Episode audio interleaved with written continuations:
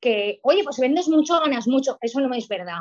Detrás de una, de una tienda online hay una barbaridad de gastos, pero una barbaridad. O sea, y además eh, se vendía mucho porque el precio era muy asequible y al final ganabas porque vendías un volumen exagerado, pero realmente trabajabas muchísimo.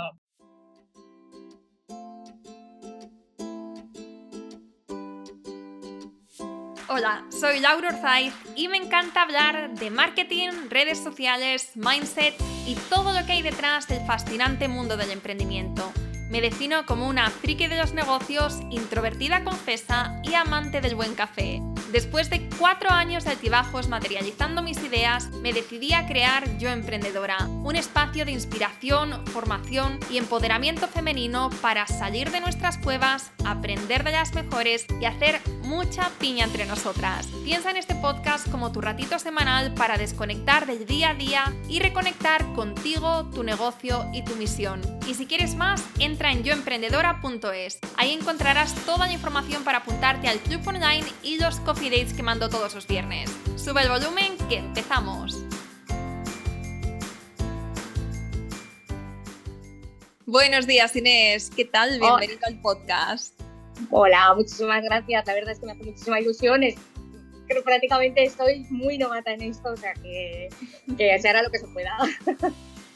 Bueno, nos ha costado empezar eh, entre que a mí no me iba el primer ordenador, después que si el audio, después eh, el móvil, que cada dos por tres se nos cae. No prometo que esto no vaya a pasar durante la entrevista, pero no pasa nada. Eh, esto es muy natural, ¿no? Esto es como la vida, como la vida real, sin filtros. Mm, también se llaman al timbre, que hay veces también que pasa. Pues oye, mm, pedimos disculpas con antelación. Y hoy vengo aquí, Inés, pues ya te decía, sin preguntas eh, escritas, sin mucha idea, pero con muchas ganas de saber. Así que yo voy a preguntarte mucho y con mucha curiosidad y a ver qué nos cuentas y a ver cuánto podemos aprender de ti, porque llevas muchos años, has hecho muchas cosas. Eh, así que antes de nada, mil gracias por estar aquí. A vosotros. Yo sí puedo aportar algo y fenomenal. Aunque me, me, considero una persona muy sencilla y muy, o sea, no, antes lo estaba pensando, ¿no? Porque hay veces que la gente te dice, eh, ¿te consideras una persona de éxito? Yo no me considero una persona de éxito para nada, o sea, simplemente creo que estaba en el momento adecuado y aproveché ciertas oportunidades y la humildad no, nunca, nunca hay que perderla porque hay que saber que hoy estás aquí y otro día estás abajo y eso funciona así, o sea que a ver si, a ver si podemos llegar. Sí, hay una frase que me encanta que dice, por cada escalón de éxito da dos o sube dos de humildad. Eh, y también eh, eso, junto con la sencillez y con la simplicidad, simplicidad a la hora de hacer las cosas, de hacer los negocios. Em, yo personalmente, creo que muchas de las, de las chicas que nos están escuchando no buscan grandes estrategias ni buscan eh, pues, las cosillas del libro o tal, sino buscan pues, lo que funciona, pero dentro de lo que, de, vamos, lo más sencillo, lo más lo más, em, digamos, orgánico posible, sin complicarnos la vida, porque no nos sobra el tiempo a ninguna. Eh, pero hay cosas que, de hecho, ahora lo vamos a hablar, pero muchas veces lo que mejores resultados nos da es lo que menos, eh, vamos, es lo que más fácil nos sale, lo que más orgánico, lo que más, em, ¿no? Lo que más natural con nosotras. Sí. sí, sí, sí, no, no, eso, eso, eso ya te puedo, por lo menos a mí, eh, bueno, igual en el trabajo que en el tema de madre, eh, yo soy una persona que voy con cero expectativas. O sea, además, no planeo nada, no tengo estrategias. O sea, hay gente que me dice, yo ya tengo preparada la colección de no sé qué. Y yo voy a salto de mate, siempre digo así, porque em, soy una persona que se deja mucho guiar por su instinto. Entonces, ha habido veces que he hecho colecciones que me han funcionado súper bien y las colecciones que más he pensado son las que peor me han ido. Eh, o sea, ha sido una cosa brutal en la que he perdido muchísimo tiempo, he intentado hacer las cosas y me he dado cuenta de que lo mejor es conocer a tu público, conocer eh, lo que a ellos les gusta y transmitirlo, porque al final, eh, ¿para qué vas a cambiar algo que ya te funciona? Hace muchos años, bueno, cuando yo empecé a trabajar, yo soy administrativa y trabajaba en una recepción y era como el último eslabón de la cadena. Y yo siempre estaba cabreada porque llevaba muchos años y yo quería hacer cosas nuevas, quería ir a otros departamentos y tal. Y cuando me cambié a otros departamentos, pasé por tres o cuatro departamentos diferentes en una, en multinacional y me di cuenta de que donde yo era buena era la recepción. Y ahí es cuando yo dije, aquí no merece la o sea, eh, no importa lo que hagas, ni si a lo mejor es en la pirámide, tú estás aquí. Si tú eres bueno en lo que haces, vas a ser el mejor aquí. O sea, no sé si me explico. Entonces, ahí me di cuenta que si algo te va bien, no lo cambies, da igual. A ver, te puedes arriesgar y puedes salirte bien, pero tienes que ser consciente que te puede salir fatal. Entonces, eso también hay que tenerlo en cuenta. Sí, sí, sí. Bueno, ahora hablamos de esto, ahora hablamos de, lo que ha funcionado, de lo que no te ha funcionado. Eh, pero antes, Inés, vamos a, brindar con nuestras convidas, ah, nuestro patrocinador del podcast. ¿Tú cuál te has cogido? Eh, yo me he cogido jengibre y limón. Jengibre y limón. Yo me he cogido el de frutos rojos. Ah, pues vale, pues ahora me cuentas, a ver. Uy, bueno, está muy bueno. Está buenísimo, está buenísimo. Y eh, para las que escucháis el podcast de forma semanal, sabéis que es el patrocinador oficial de nuestro podcast. Convida es una empresa española que está fundada por Nuria y por Bea. Eh, son dos chicas de Frenegal, de aquí de, bueno, de la Sierra de España, un sitio precioso. Y han hecho eh, una, una kombucha que está elaborada con ingredientes naturales de origen 100% ecológico. Es una bebida muy saludable, está deliciosa, es una alternativa también para pues cuando salimos con amigos no queremos tomarnos una cerveza, una Coca-Cola, queremos algo saludable, pero al mismo tiempo que esté rico, ¿no? Porque es eso de siempre tomarnos agua con gas o, uh. ¿no? o una Coca-Cola cero porque no quieres tomarte una cerveza o porque no te quieres tomar algo con azúcar. Pues no, hay alternativas que son saludables y que además están ricas eh, y pues la kombucha con vida, que además son pioneras en este sector en España. Y para las oyentes de este podcast, si lo queréis probar, tenéis 5 euros de descuento eh, en compras superiores a 20 euros. Solamente tenéis que entrar en la página web que es lnk.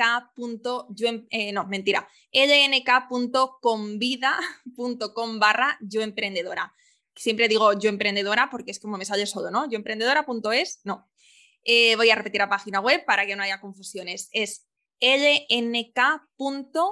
lnk.convida, que se escribe con K, con M y con V, barra yo emprendedora y con el cupón yo emprendedora todo junto tenéis vuestros 5 euros de descuento por esta compra superior a 20 euros.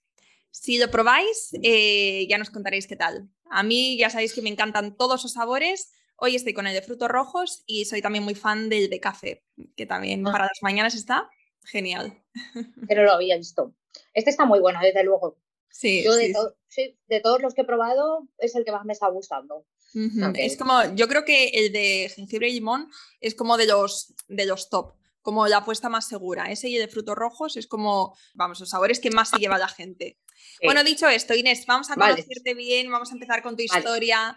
Eh, vamos a hablar mucho de redes sociales también, pero antes de eso me encantaría saber ¿Cómo empezó todo esto? ¿no? ¿Cómo empezaste a emprender? ¿De dónde nació este gusanillo?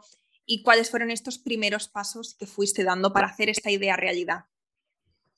Pues a ver, yo empecé con el blog y yo creo que el blog lo monté una tarde, es que no me acuerdo cómo fue, porque además eh, fue algo muy improvisado, muy de, uy, no tengo nada que hacer, oye, mira, pues están los blogs. Yo estaba eh, en el pro de Facilísimo, de hogar, y bueno, llegó un momento, eh, tenía un piso, lo monté desde cero, lo dejé con mi pareja, estaba muy desmotivada, entonces me aparté del foro porque me traía demasiados recuerdos y en ese momento se llevaba mucho los blogs y a mí me encantaba recopilar fotos de decoración y dije, ah, pues mira, me voy a montar un blog y todas las fotos que me gustan las voy metiendo ahí. ¿Qué pasó? Que en ese momento, eh, de repente los blogs empezaron a hacer un boom brutal. Y eh, a mí se me ocurrió eh, hacer fotos de mi casa, hacer fotos de trabajos que hacía y tal. Y aquí en España no era algo que se veía mucho. O sea, lo que tú más veías de blogs de decoración eran, eh, sobre todo, blogs escandinavos, que hay muchísimos porque eh, en toda la zona de Suecia y por ahí, eh, Noruega, todo eso, hay lo que ahora aquí lo llaman el homestanding, ¿vale? Pero en, en, esos países llevan trabajando en eso muchísimo tiempo. O sea, ellos se dedican a vender pisos decorados desde cero, que es una estrategia buenísima, que aquí en España ni fu ni fa, o sea, es algo que, pero allí eso les ayuda muchísimo a vender, o sea, cogen y los decoran, los arreglan, publicitan esas casas y además consiguen, por un lado, eh, lo que es la publicidad eh, a nivel dinámico de decoración y por otro lado, patrocinadores, fotógrafos, o sea, hay un conjunto de personas que trabajan en esos proyectos que no es solo la venta del, del piso en sí, sino todo lo demás. Entonces la gente cogía esas páginas web y compartía los pisos y daba ideas de decoración y tal. Y yo, por ejemplo, pues los viernes era el día del piso de la semana, pero el resto de los días, eh, pues un día eh, compartía un did, otro día compartía algo de mi casa, otro día compartía un truco de no sé qué. Bueno, la cuestión es que en ese momento aquello pegó un bombazo brutal y mi blog se convirtió en un blog de, de referencia. Y yo seguí con él porque además me motivaba mucho, me gustaba mucho, tenía mucho tiempo libre, entonces trabajaba en la Consejería de Sanidad eh, y terminaba a las 3 de la tarde, entonces yo tenía toda la tarde libre, eh, no tenía hijos, no tenía prácticamente ningún tipo de obligación, la mayoría de la gente que conocía o estaba estudiando o trabajaba hasta muy tarde, entonces, claro, a mí eso me daba un margen enorme eh, de poder dedicarme a hacer contenido a tope. Y eh, empecé por ahí. Y al cabo de unos años gané un premio de el mejor blog de España en la revista Mujer de Hoy. Y a partir de ahí eso ya despegó brutal. Pero todo esto era blog, o sea, entonces no habían redes sociales, no existían. O sea, Facebook nació mucho después. Em, yo me abrí entonces Facebook y Twitter y, nada, y trabajabas en las redes sociales, no tenías ni idea de lo que hacías. O sea, entonces ni había estrategia, ni había visitas, no había em, una competencia brutal no, yo me acuerdo que había eh, el tema de los blogs de moda, se hablaba mucho de, que unas intentaban pisotear con otras, tal, que habían grupitos. En decoración eso no pasaba. Eh, no, había, no había publicidad por medio, eh, no, había, no había nada. Entonces, no sé, era, era una comunidad muy chula, de nos ayudábamos mucho, que aprendíamos unos de otros, que compartíamos trabajos de otros, eh, no sé, era muy diferente a lo que es ahora. O sea, la gente que nacimos de los blogs de entonces a donde estamos ahora, hemos aprendido a base de, golpes y de leerte tutoriales y de ver esto, bueno, voy a, voy a, poner este botón y a ver qué pasa. Y eran cosas así, muy, muy de, bueno, ensayo y error y ya está. Y realmente es. Qué bueno. Entonces, claro, tú fuiste uno de esos primeros blogs, eh, el panorama era diferente entonces em, y, bueno, la cosa fue evolucionando. Me gustaría saber, porque claro, durante, tú has dicho que, tuvo, que tu blog tuvo un bombazo, que luego además vino el premio de mujer de hoy, pero ¿en qué momento tú empezaste a visualizar como que este proyecto que tenías, que estaba creciendo y que cada vez tenías más comunidad y más gente interesada, que se podía convertir en un negocio? Pues eso tardé bastante tiempo, tardé bastante tiempo porque lo primero es que eh, yo, no, yo no era autónoma. Entonces, eh, había un blog eh, que era Mamá Quiero Ser Blogger, no sé si lo conocerás, pero en ese momento el blog de Isabel era una referencia para todas, o sea, ella era, digamos, la guía que nos ayudaba a saber qué podíamos hacer y cómo sacarle rentabilidad a esas visitas, a, ese tipo de cosas y a ver cómo, porque, vamos a ver, hasta entonces tu popularidad o si una marca quería regalarte algo o no, se basaba en que la gente participara en, en, lo que tú publicabas.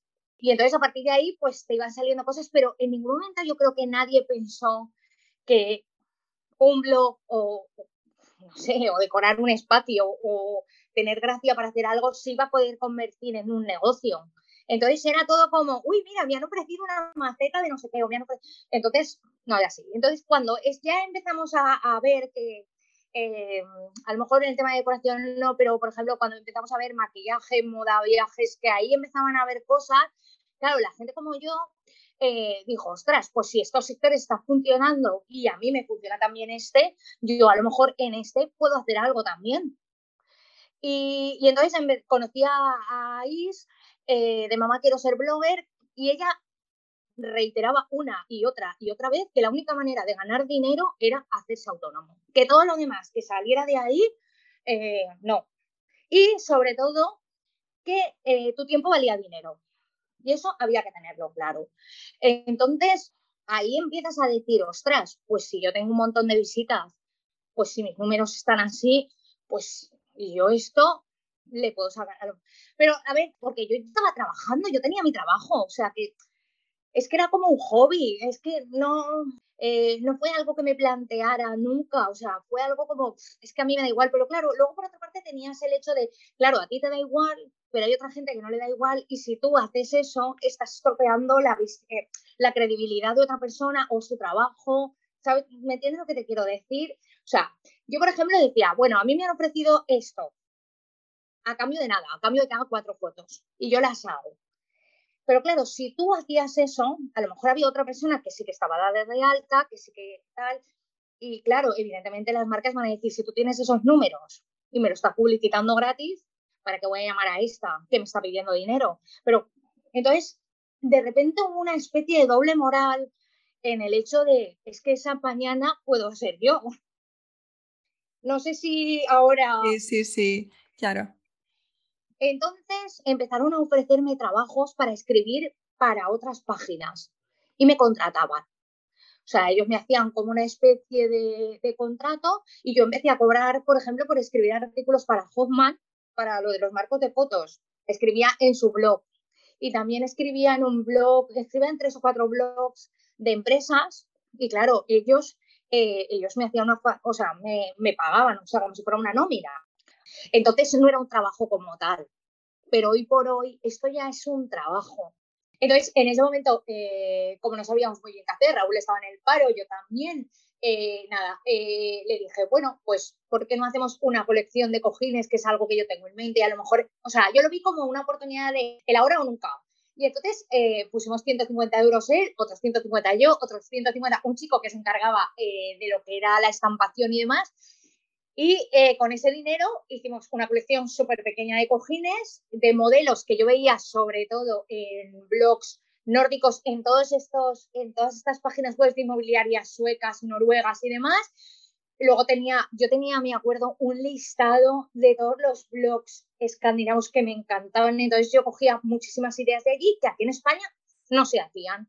Y bueno, encontré un sitio de cojines que no salía muy económico, eh, el material, bueno, al final de la carrera montamos eh, la página web nosotros, además me acordaré toda la vida que fue un 16 de diciembre y publicábamos la web a las 6 de la mañana después de toda la noche trabajando con fallos y con todo. Y me acuerdo que, claro, a ver, la página web y la idea siempre fue mía, ¿no? Pero eh, Raúl había trabajado súper duro en todas esas cosas que no se ven y cuando tú eh, pasabas eh, el carrito a la plataforma de pago, él quiso tener ahí un toque suyo y como es súper friki, puso, en vez de poner carrito cargando, no sé qué, ponía preparando el condensador de flujo o algo así, que es lo que sale en, en al Futuro.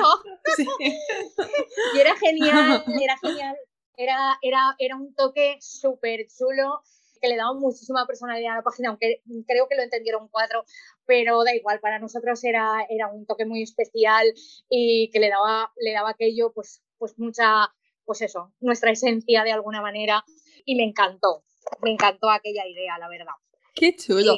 Vale, vale. Ahora, ahora vamos a seguir, pero quiero volver a, quiero entrar en algunos detalles de, de, esta historia que acabas de mencionar ahora Em, porque ahora vamos a pasar a la parte donde ya lanzáis y empezáis a, pues a, diseñar y a, crear vuestra empresa.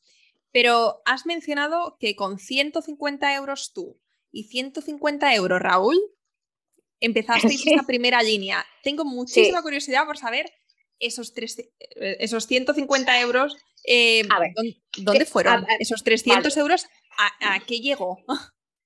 Pues mira, la página web era gratuita, porque hay actualmente mucha gente se come la cabeza con diseños y con historias y con tal, y yo siempre fui de las personas que pensaba en que había que hacer, había que empezar por lo más bajo de lo bajo de lo bajo. ¿Vale? Entonces eh, buscamos una página web que fuera gratis, que era en ese momento, que creo que todavía está, es Big Cartel. Eh, ahora también puedes hacer tu propia página web totalmente gratuita con WordPress. Eh, hicimos un logo chunguísimo, chunguísimo, pero bueno, que ponía el nombre y ponía las cosas que tenía que poner. Y hicimos eso Eh, y entonces la página web no nos costó dinero porque la montamos nosotros. Era gratis a partir de, pues, hasta 50 artículos o así. Nosotros en ese momento pues teníamos 20, ¿sabes? Entonces eh, empezamos así. ¿En qué nos gastamos el dinero? Pues nos gastamos el dinero en las fundas de cojín y en el material para, para hacer lo que era, eh, lo que se llama, nosotros trabajamos el flex textil, entonces eh, compramos rollos, un par de rollos, pues blanco, gris, que eran los colores que más usábamos.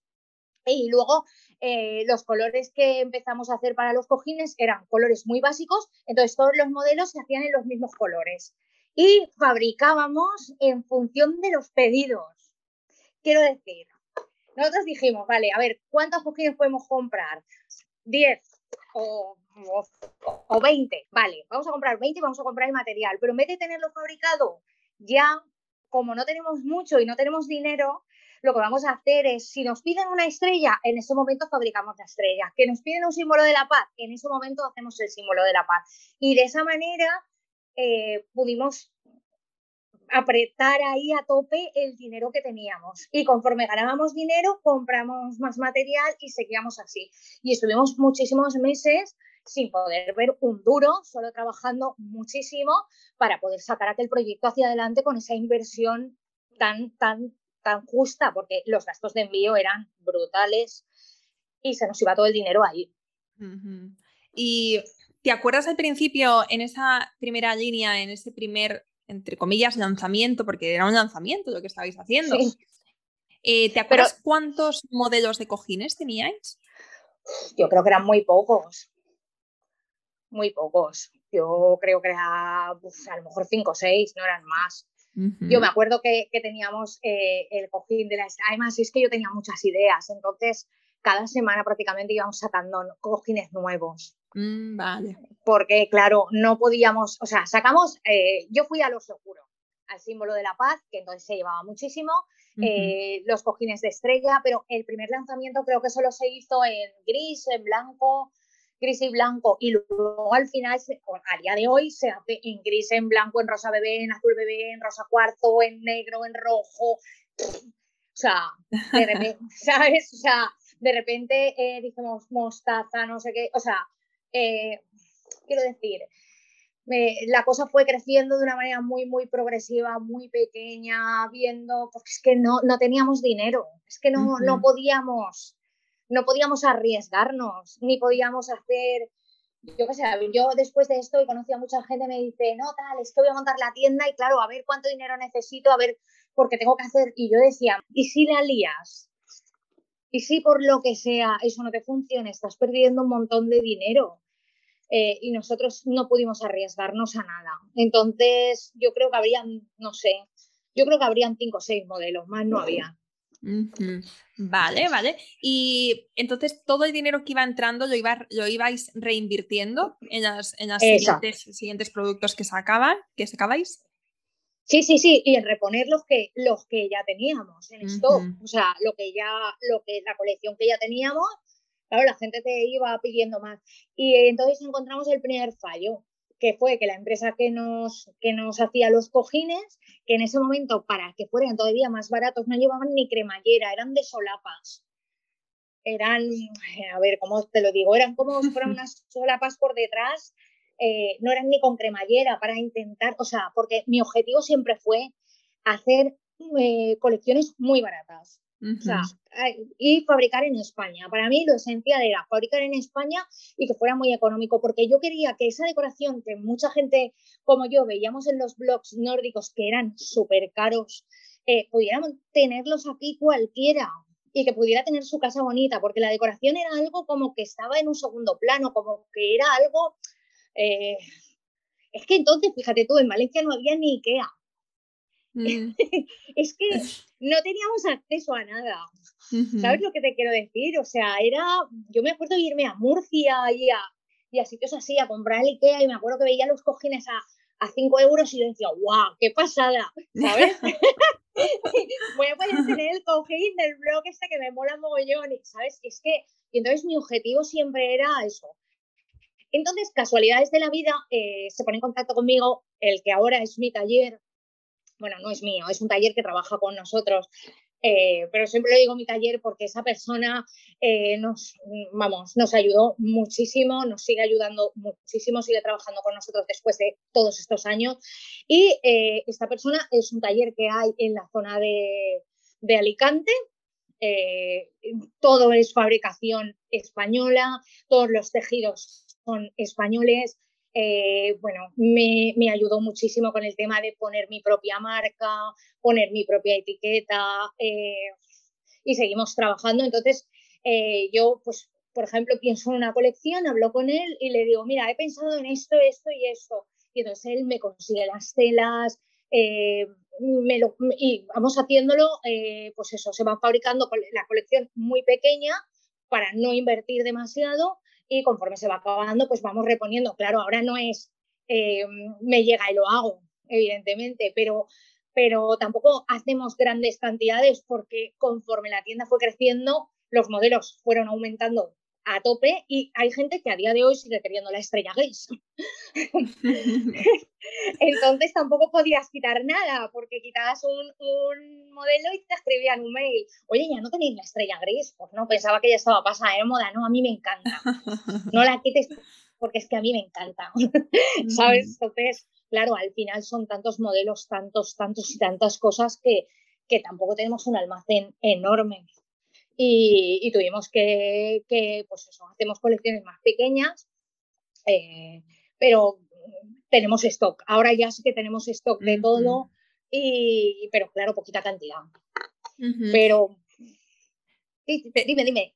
Iba a decir que esto que estás mencionando, para las que están empezando o las que quieren hacer un emprendimiento de producto físico, muchas veces el tema de, la fabricación, del stock, de cómo empezar, de la inversión, es algo que, resulta bastante abrumador.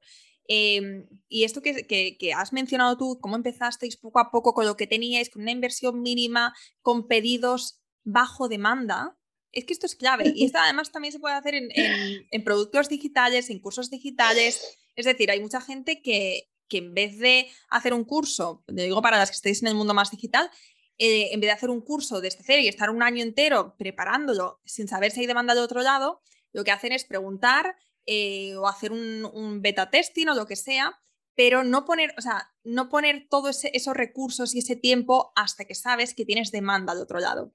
Eso con producto y con digital. Me parece una clave que has mencionado, Inés, que vamos, em, súper, muy importante y sobre todo que te lo hace posible cuando estás empezando. A ver, nosotros trabajamos, mira, además, te voy a contar la historia cómo fue, porque a mí eh, la gente te ve y dice, guau, qué bien te ha ido todo y tal, pero esto hay luces y hay sombras, ¿vale? Eh, yo empecé esto el 16 de diciembre, ¿vale? Y empezamos a trabajar así porque evidentemente la necesidad nos obligó a trabajar así. Bueno, pues en enero, a ver, Raúl es funcionario, ¿vale? Pero en ese momento eh, no lo era. Entonces, esto lo montamos el 16 de diciembre y a primeros de enero lo llaman para trabajar aquí en Barcelona. Y yo de la noche a la mañana me vi sola trabajando, o sea, es que no te exagero nada si te digo que trabajábamos 16 y 17 horas al día. O sea, yo me acuerdo de ver a Oker, al perro, sentado en un taburete al lado mío del ordenador, llorándome, en plan, tía, deja ya el ordenador, vente a jugar conmigo, porque es que llevas todo el día ahí. En aquellos años engordé 30 kilos por lo menos porque comía fatal, comía cualquier cosa. Es que tenías que trabajar, porque además yo soy de las personas que piensa, ¿y si esto se acaba? Tengo que aprovechar, tengo que aprovechar. Entonces, claro, esa forma de trabajo era muy dura porque tú al día a lo mejor recibías 20 o 30 pedidos y de repente te veías que tenías que hacer una barbaridad de cojines. Y entonces yo me tenía que ir a ver al chico que empezó a trabajar con nosotros, que estaba, bueno, tú eres de Valencia, ¿no? Yo, bueno, entre Masanas y Chiribella y este chico estaba en el polígono de Picasen.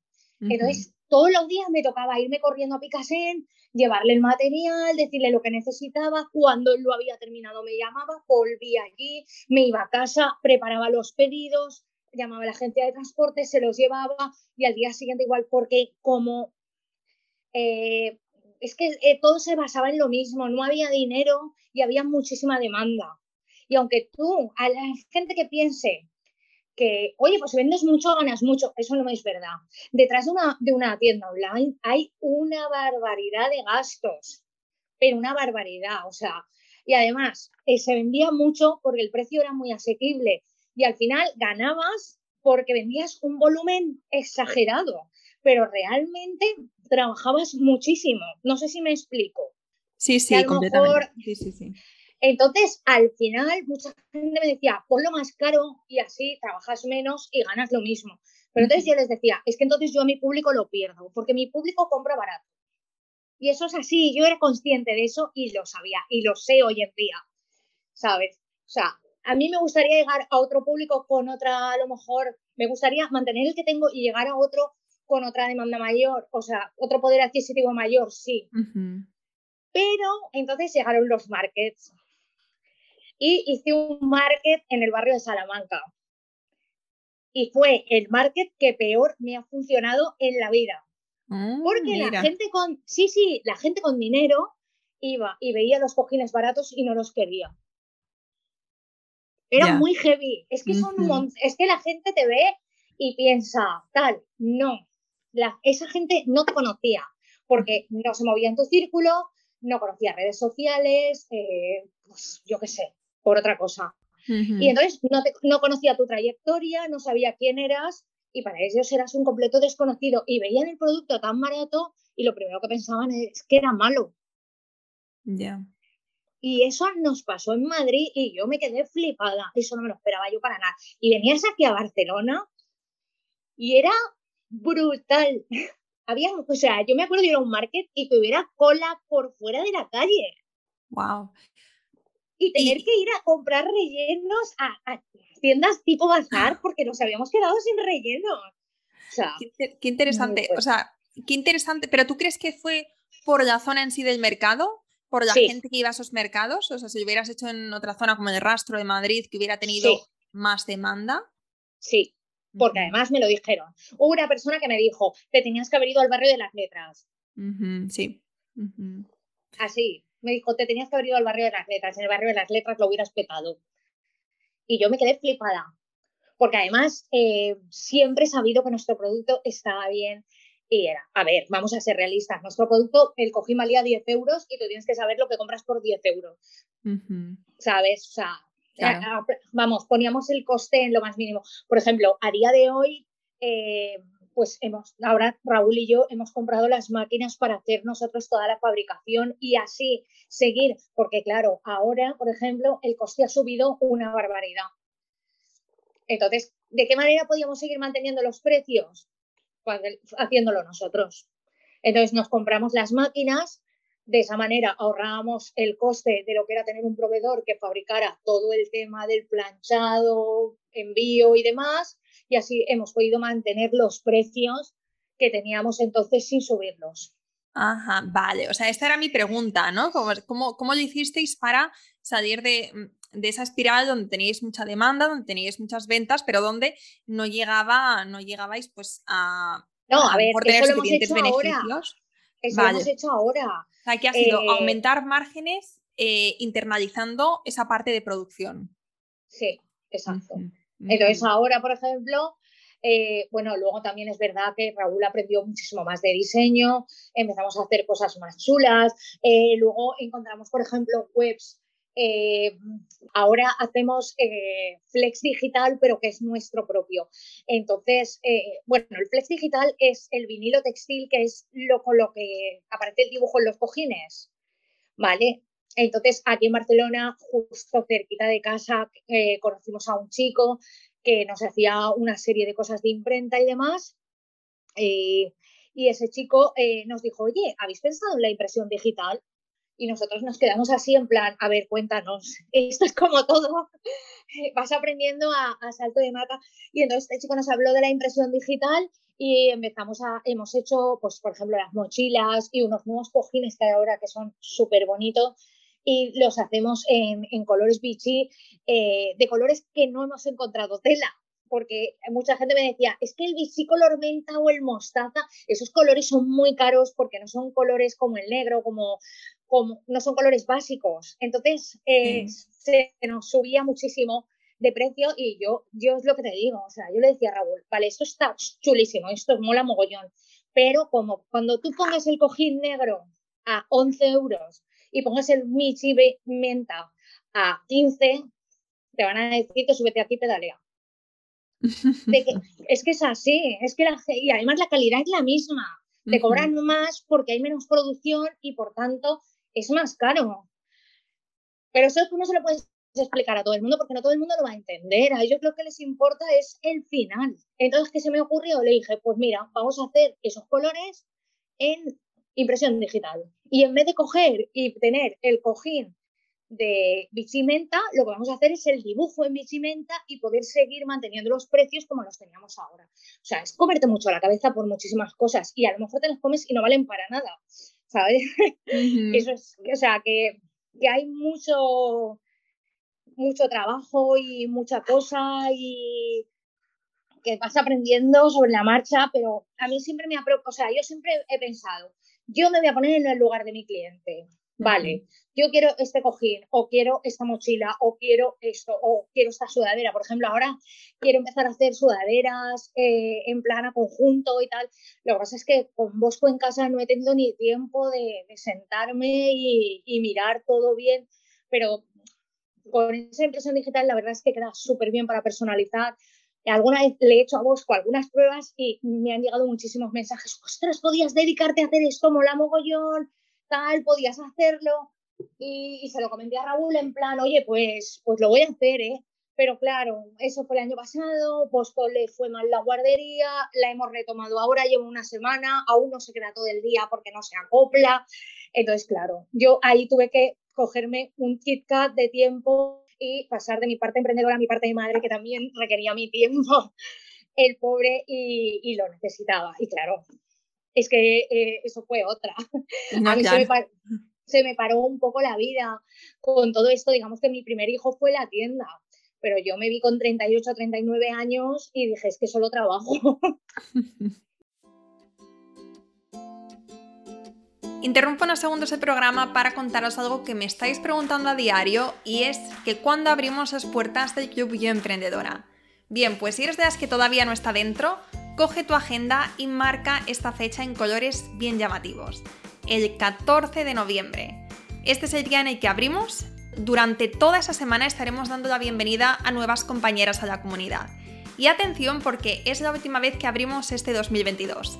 Dentro encontrarás una comunidad con más de 400 emprendedoras de todas partes del mundo y diferentes sectores, podrás formarte con los más de 40 cursos y masterclasses de negocios que tenemos dentro y que tienen un valor inmenso, y tendrás la oportunidad de conectar, hacer piña y seguir avanzando en tus objetivos con los networkings, masterminds, tarro de ideas, programa de madrinas, etc. Es una pasada todo lo que tenemos dentro y por menos de un café al día. Con eso te lo digo todo. Si estás escuchando este episodio antes de la semana del 14 de noviembre, entra ahora en yoemprendedora.es barra club para apuntarte a la lista de espera o directamente si estás en esa semana para unirte a nosotras. Y si llegas tarde, pues lo mismo, porque puedes apuntarte a la lista de espera en cualquier momento y te avisaremos en cuanto volvamos a abrir. Vamos, vamos a hablar de esto. Tengo una pregunta más que hacerte con respecto al negocio y luego quiero que hablemos de esta parte de, de maternidad y de cómo compaginar.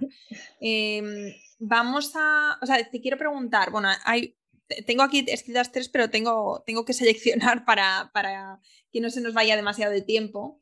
Entonces, creo que lo que más interesante o, o lo que se está preguntando las chicas que nos están escuchando ahora es em, la parte de producción, la parte de, de fabricación, todo lo que nos has explicado ahora eh, está genial, pero claro, tienes que tener demanda. ¿no? Tienes que tener personas que estén dispuestas a comprar, que te descubran, ¿no? Que se enamoren de tu marca, que sean clientes recurrentes, que te recomienden, etc.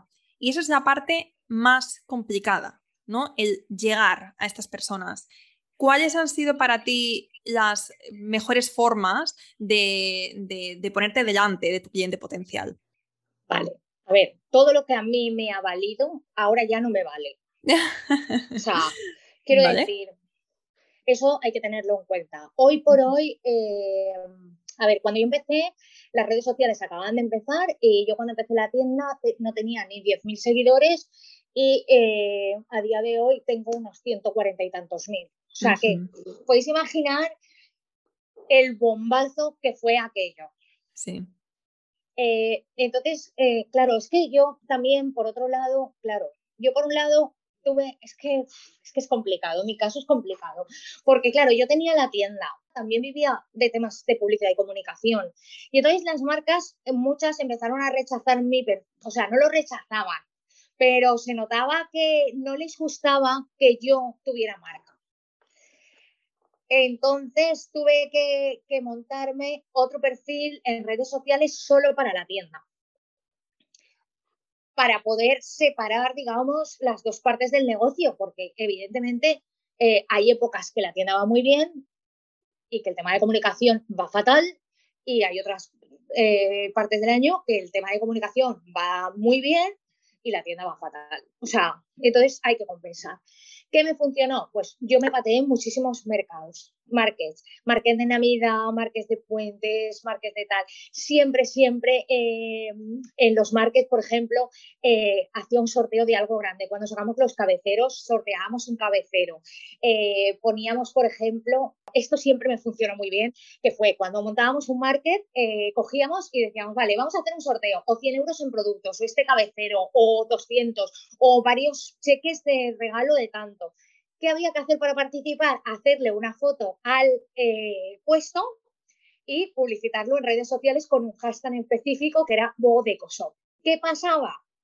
Que todo el mundo que pasaba por el market durante esos tres o cuatro días publicitaba la tienda, te ponía el hashtag, el hashtag yo lo tenía en mi página de, en mi perfil, quien pulsaba ese hashtag veía todas las fotos y eso era un, ¿sabes lo que te quiero decir? O sea, era una publicidad constante. Eso fue algo que me funcionó muy bien. Las redes sociales a mí me funcionaron muy bien desde el primer momento.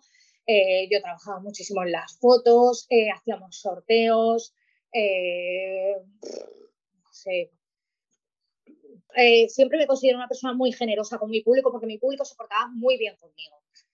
Entonces, siempre me he sentido en deuda con ellos de alguna manera de, joder, vosotros me estáis dando esto, pues yo os voy a dar otra cosa. Y no solo, y luego encima te compraban, eh, luego, por ejemplo, también eh, yo siempre he llevado mis redes sociales y los correos de la tienda de atención al cliente los contesto yo, no los ha contestado nunca nadie más. Entonces, la gente que me escribía, eh, yo les decía, no soy yo, ¿qué me dices? Sí, tal. Y a lo mejor, pues es que yo te sigo desde hace tanto tiempo, no sé qué, pues y comprobaba, a lo mejor era una persona que te había hecho siete pedidos. Y entonces yo, por ejemplo, cuando estaba escribiendo con ella y veía lo que me decía y tal, yo decía, vale, pues te voy a dar un código de descuento. O sin que ella lo supiera, le mandaba un regalo con el pedido. Mm. ¿Sabes? Entonces yo creo que esos detalles han hecho que mucha gente diga, pues en vez de comprarle a fulanito de tal, pues te lo voy a comprar a ti no sé, a mí me ha funcionado siempre el ser agradecida, por decirlo de alguna manera.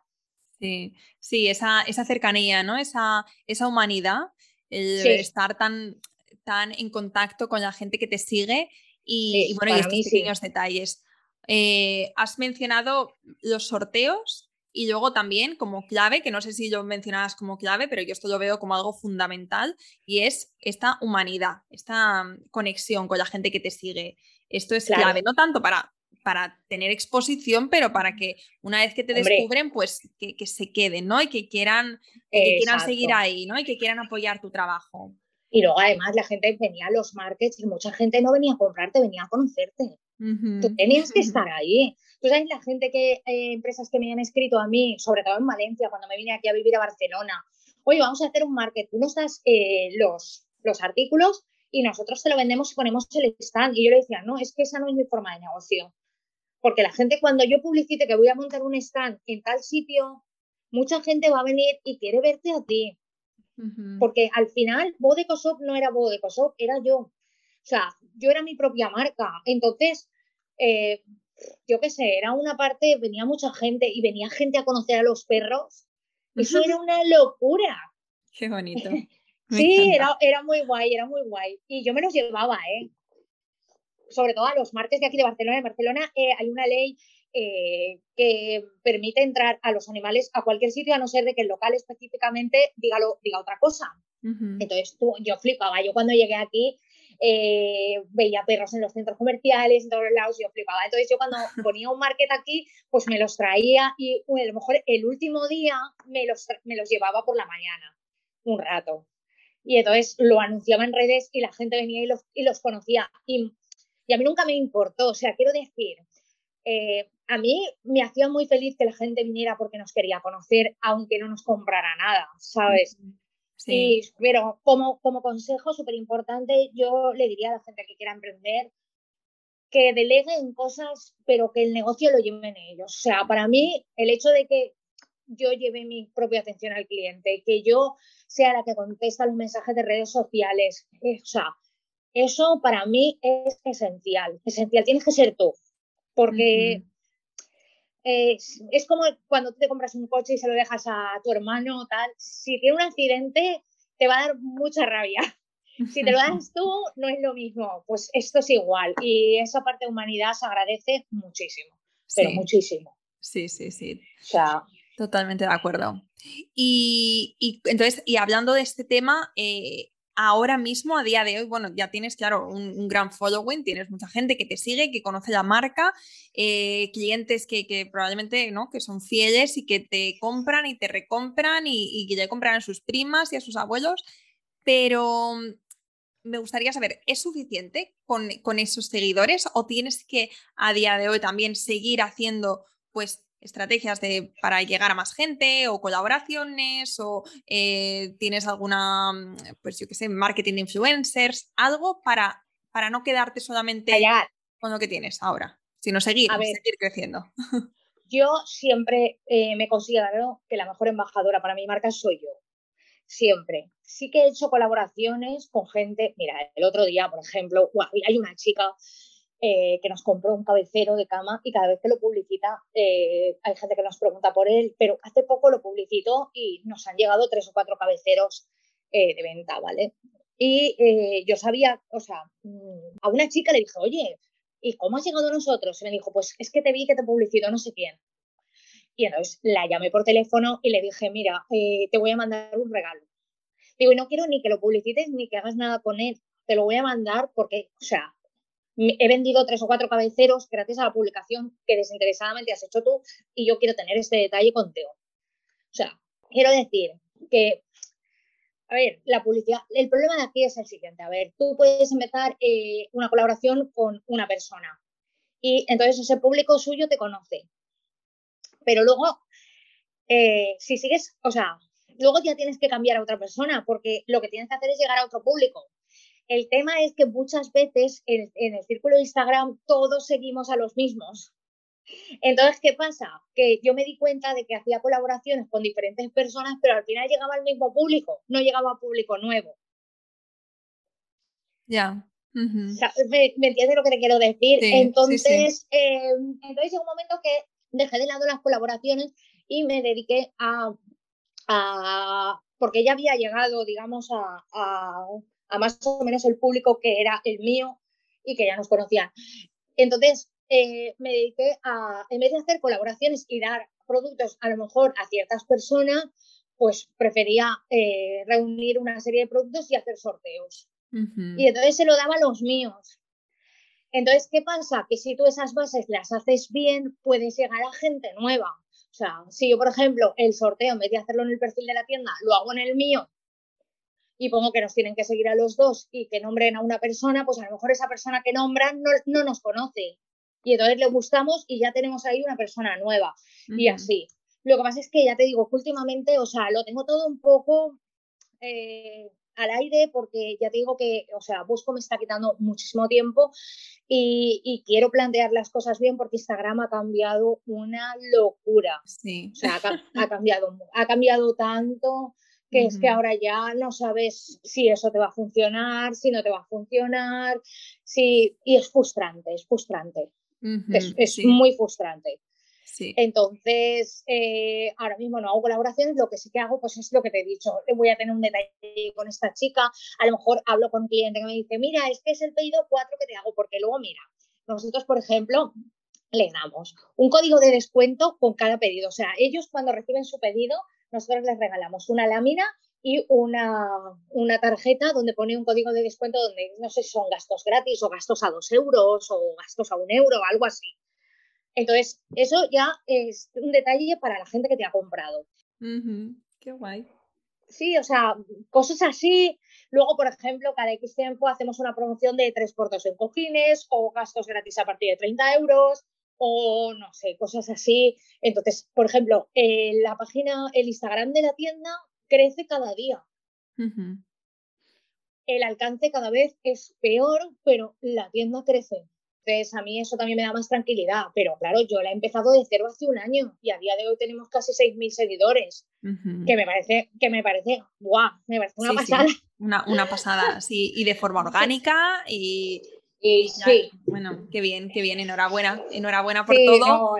y es muy inspirador por, por mm, que, bueno, nos estamos dando cuenta, cuenta todas, y ya lo decías desde el principio, que aquí no, no hay grandes estrategias marketingianas. Esto es lo que tú vas probando, que se, se, nota que eres una persona con mucha iniciativa, muy proactiva, que vas fijándote ¿no? en lo que funciona, en lo que no funciona, pero al final eso es el emprendimiento, no es, mm, no tienes un libro de un manual de lo que tienes que probar y lo que tienes que hacer primero y después, sino es, bueno, vamos a ver qué tal me va esto, si funciona genial, si no me funciona, oye, pues vamos a ver, ya lo sé, ¿no? Estos son todo experiencias que, que te van aportando y que, o sea, que, que, que, que todo vale, que todo cuenta.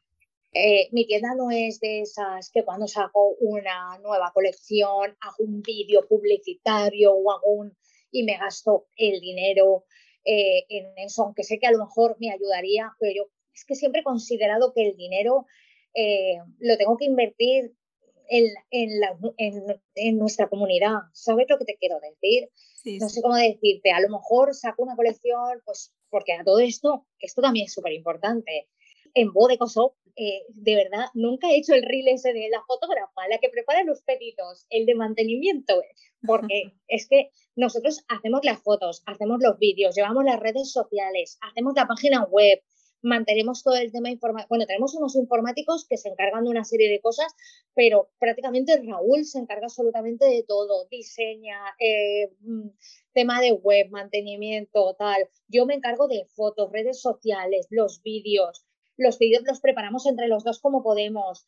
Eh, había, hay días que lo prepara él, otros días lo preparo yo. O sea, quiero decirte que nunca eh, nos hemos gastado dinero a lo mejor en hacer em, un super vídeo promocional que le da mucho cancha a la marca y tal, porque eh, hemos preferido decir, joder, mejor hacemos más unidades o preparamos esto o vamos a hacer un sorteo grande o, ¿sabes? O sea, intentar o sea, somos muy cercanos, somos gente muy cercana, muy sencilla, eh, que tenemos una tienda que, nos gusta, en la que vamos poniendo los artículos poco a poco y, va tirando y estos tiempos son súper difíciles, os lo digo, os lo digo de verdad, quien quiera emprender que se arme de valor porque están siendo unos tiempos muy complicados, hay una inflación mm. enorme, la gente no tiene dinero y la decoración sobre todo es un capricho, por decirlo de alguna manera y es muy difícil, eh, no sé, yo siempre he dicho, yo estaba en el momento adecuado, el día que tocaba,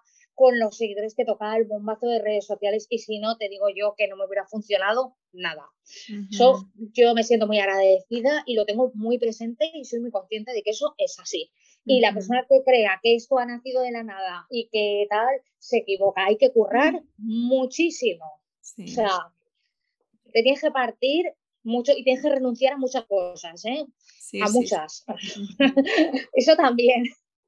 Y, todo esto, todo esto que mencionabas, ¿no? de ser fotógrafos, ser los contables, ser los, eh, los que lleváis a página web, tal, eso, y al mismo tiempo también sois papis, ¿no? Tenéis una familia, tenéis responsabilidades, ya no sois solamente vosotros, sino, bueno, que la vida, pues, entre comillas, se ha complicado o se ha vuelto más interesante, digamos. Bueno, lo nuestro es la historia, o sea, nosotros nos venimos a Barcelona porque Raúl llevaba varios años trabajando aquí y entonces yo cogí un día y le dije, porque él empezó con un tercio de jornada, eh, luego le dieron media jornada un par de años y yo le dije, bueno, cuando te den la jornada completa, si encuentras una casa donde yo me pueda llevar la tienda y tal, yo me voy. Y va y ese año se la, se la dan y nos tuvimos que venir aquí.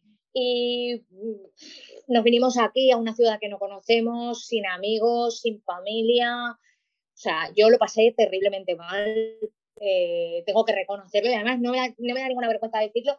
Y, ayer me acordaba porque era el día de la salud mental y yo decía, madre mía de mi vida, si yo hablara, eh, porque yo a, los, no sé, al año estar que yo me di cuenta de que este no era mi sitio y caí en una depresión tremenda Estuve en la cama pues ocho meses, ocho meses, no podía ni trabajar porque me daba una medicación tan fuerte que no podía ni conducir, ni trabajar, ni nada. Raúl se encargó de todo el tema de la tienda, yo iba contestando todo lo de atención al cliente como podía y muchas veces pensaba, madre mía de mi vida, ¿cómo pudimos sacar aquello adelante? O sea, fue súper difícil.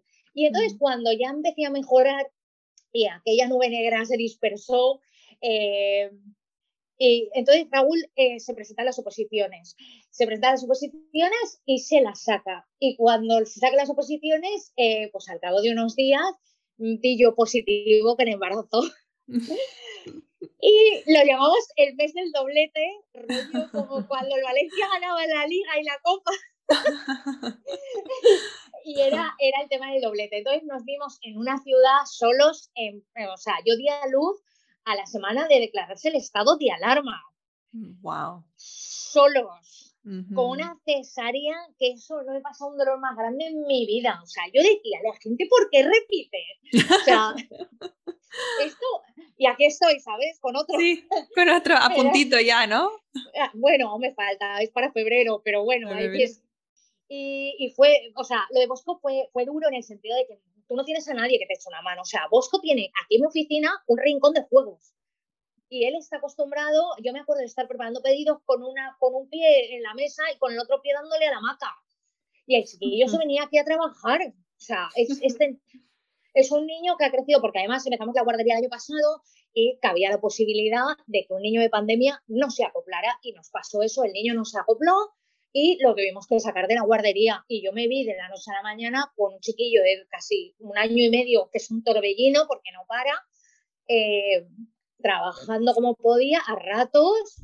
La siesta, los mails. La otra siesta, venga, preparar pedidos, eh, súbetelo arriba, quédate tú.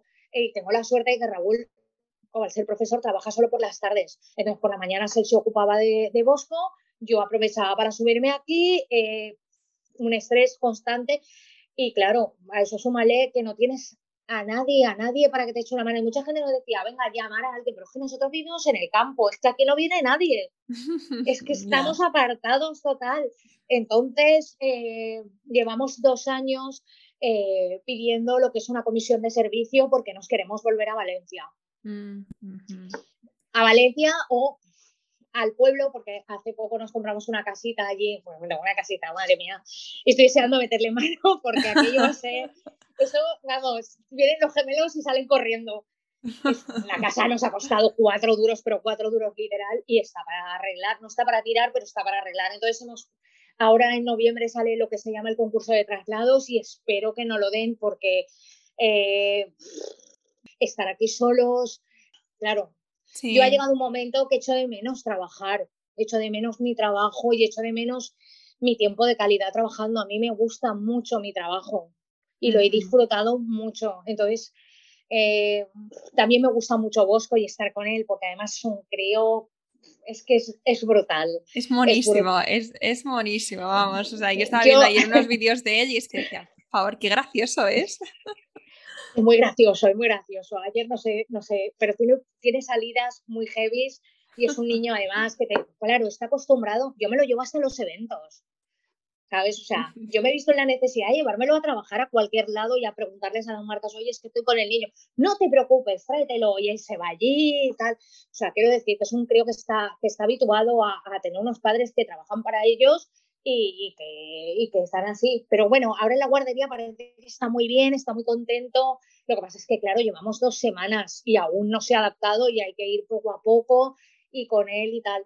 Pero bueno, yo espero que cuando se adapte yo pueda volver a retomar eh, mi trabajo otra vez, aunque sea por unos meses, porque nacerá el otro. Pero mi objetivo es poder mudarnos a un sitio donde alguien nos pueda echar una pequeña mano y, y así tener un poquito más de libertad y, poder trabajar un poquito más y hacer más cosas. Y espero que por fin la administración nos dé, nos dé la plaza en otro sitio. Pues cruzaremos los dedos para, para que así sea, para que tengas esa ayudita, porque sí, es, es, es complicado. Es complicado ya de por sí emprender es complicado ser eh, padres emprendedores, pero bueno, luego ya encima, si, si, no tienes gente cerca, si no tienes familia cerca que te pueda echar una mano, pues sí que se puede hacer cuesta arriba.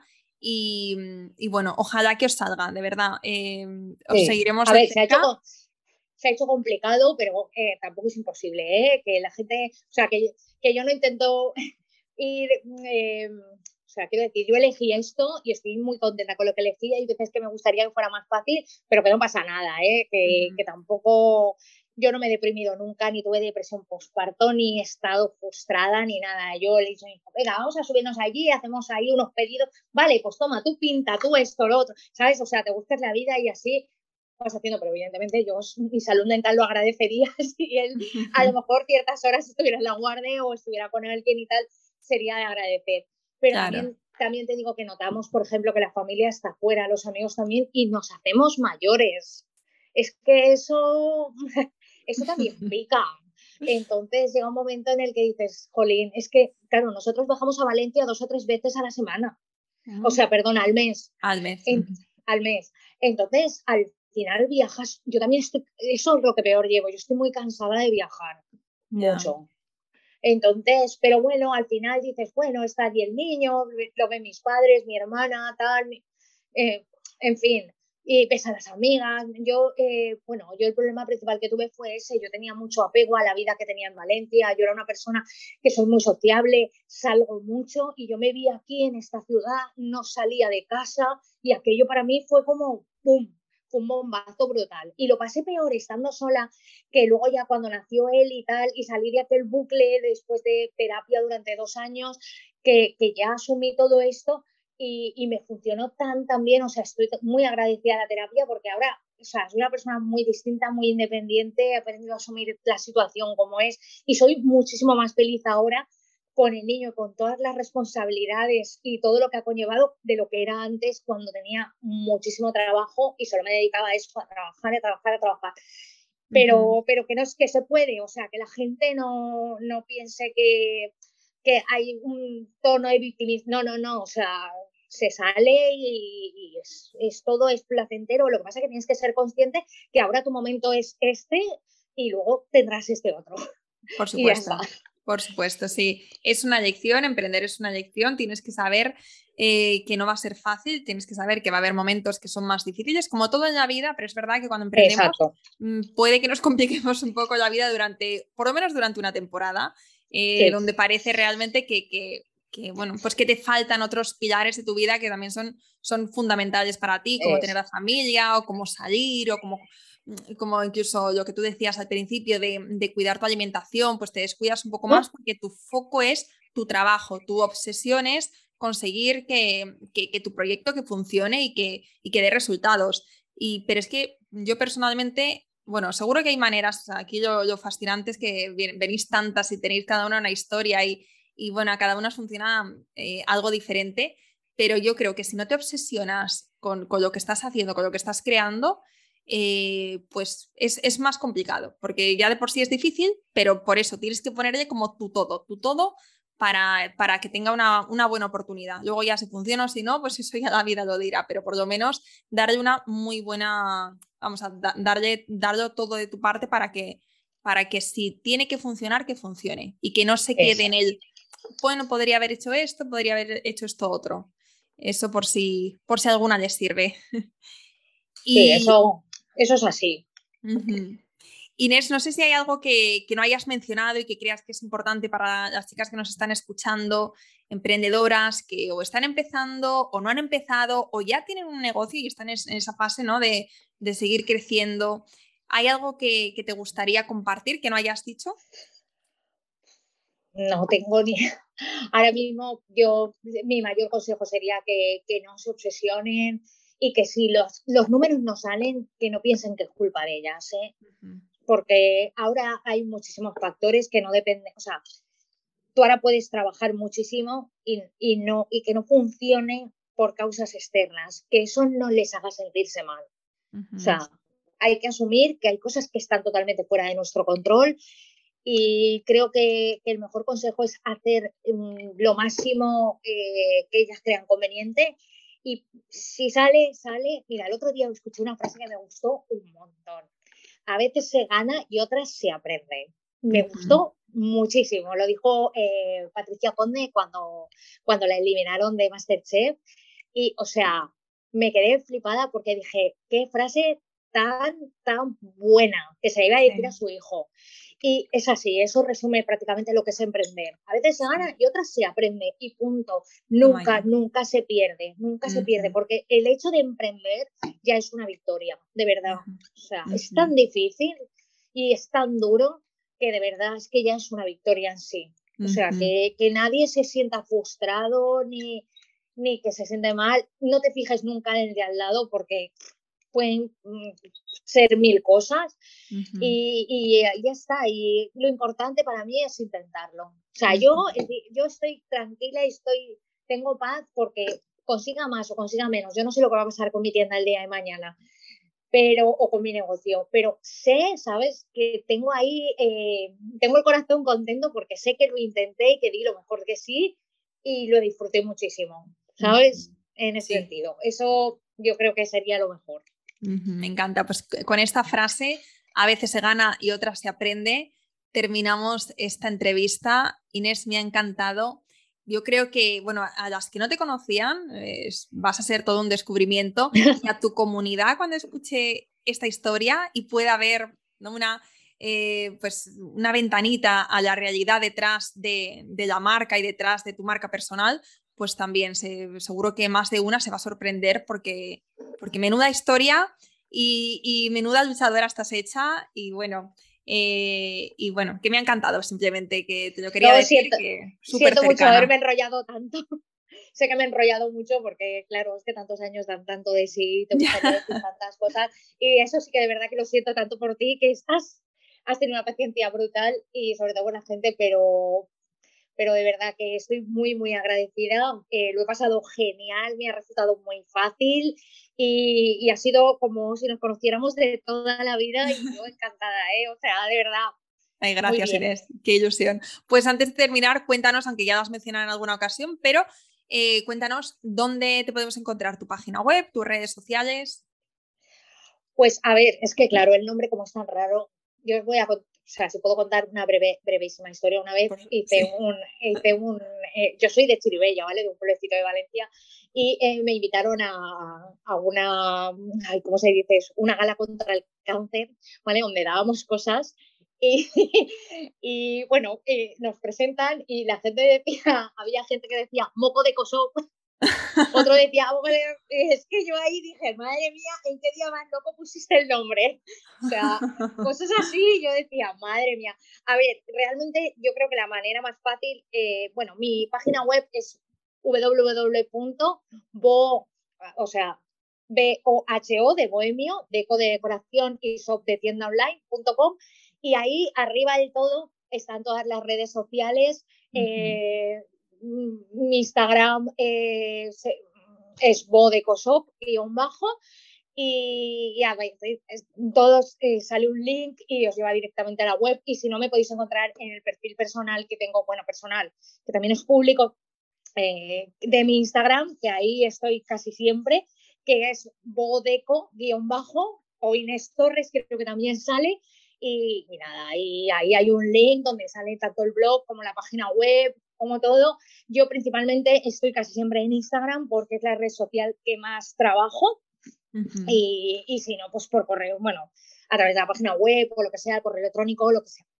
Vale, pues de todos modos, eh, por si estáis haciendo cualquier cosa y no podéis apuntar ahora o no podéis buscar ahora la, la, página web o las redes, lo vamos a dejar en las notas del podcast, que sabéis, porque alguna vez me preguntáis, las notas están siempre en nuestra página web, ¿vale? En yoemprendedora.es barra podcast, ahí encontráis todas las notas de, todos los episodios del podcast. Y ya con esto, pues nos despedidos, nos despedimos, perdón. Mil gracias Inés por este ratito y gracias a todas por quedaros hasta el final. Nos escuchamos la próxima semana. Espero que te haya gustado este episodio y si es así, me encantaría que dejaras una reseña en iTunes, en Evox o en la plataforma que escuches tus podcasts. Esta es la mejor manera que tienes de apoyar el podcast y su continuidad. Muchísimas gracias por quedarte hasta el final y seguimos la próxima semana.